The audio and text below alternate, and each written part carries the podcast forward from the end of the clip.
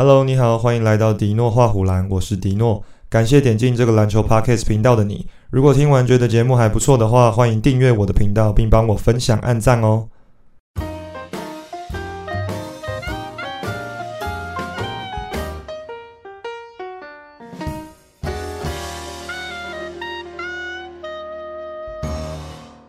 NBA 总冠军赛第二战今天在勇士主场 Chase Center 继续进行。上一场被塞尔提克大逆转的勇士，今天的首要目标肯定就是想办法守住主场的胜利。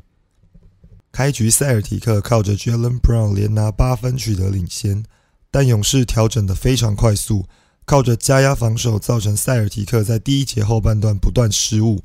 最后一分钟，Curry 和 p o o 合拿了五分。帮助勇士取得三十一比三十的领先。第二节，塞尔提克加强防守，让勇士一度打得非常不顺。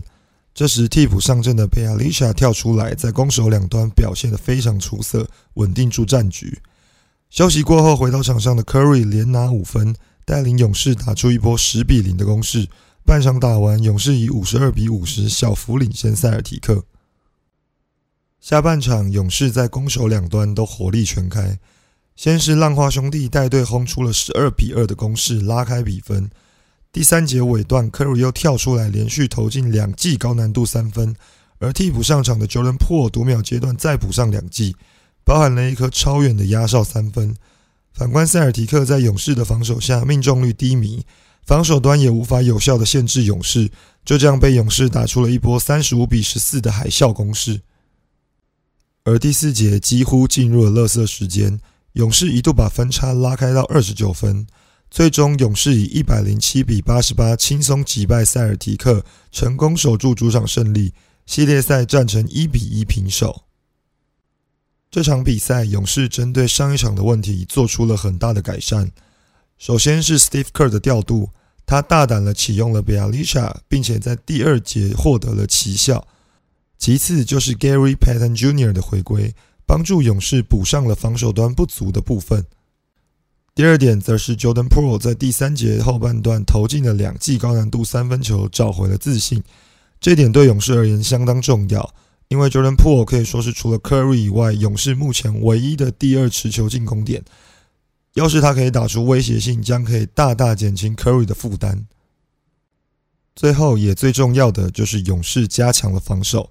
在上一场比赛可以看到，勇士在第四节有过多不必要的协防，让塞尔提克获得非常多在外围空档出手的机会，导致最后遭到逆转。而这场比赛，勇士针对外围进行严防，塞尔提克一旦切入禁区，就迅速缩小防守圈，让他们在内外都难以轻松取分。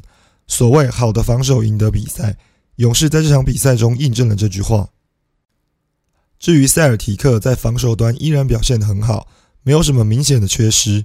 勇士在第三节投进的好几颗制胜球，其实难度都非常高，没有什么能够轻松出手的空间。反而在进攻端，除了双 J 以外，没有其他人跳出来，是一个很大的问题。塞尔提克先发，另外三人都各只拿了两分。替补上场 Derek White 虽然拿了十二分，但命中率只有三成出头，加上面对勇士的严防，很轻易的就被一波带走了。如何在进攻端做出调整，这是绿衫军回主场将要面对的课题。还是老话一句，两队的实力差距并没有很大，各有各的优势和自己的短处，就看两边的教练将如何斗智辩证，球员能不能扛住压力。非常期待下一场比赛。今天的节目就到这边，喜欢的话记得订阅我的频道，并且帮我按赞分享。我们下次见，拜拜。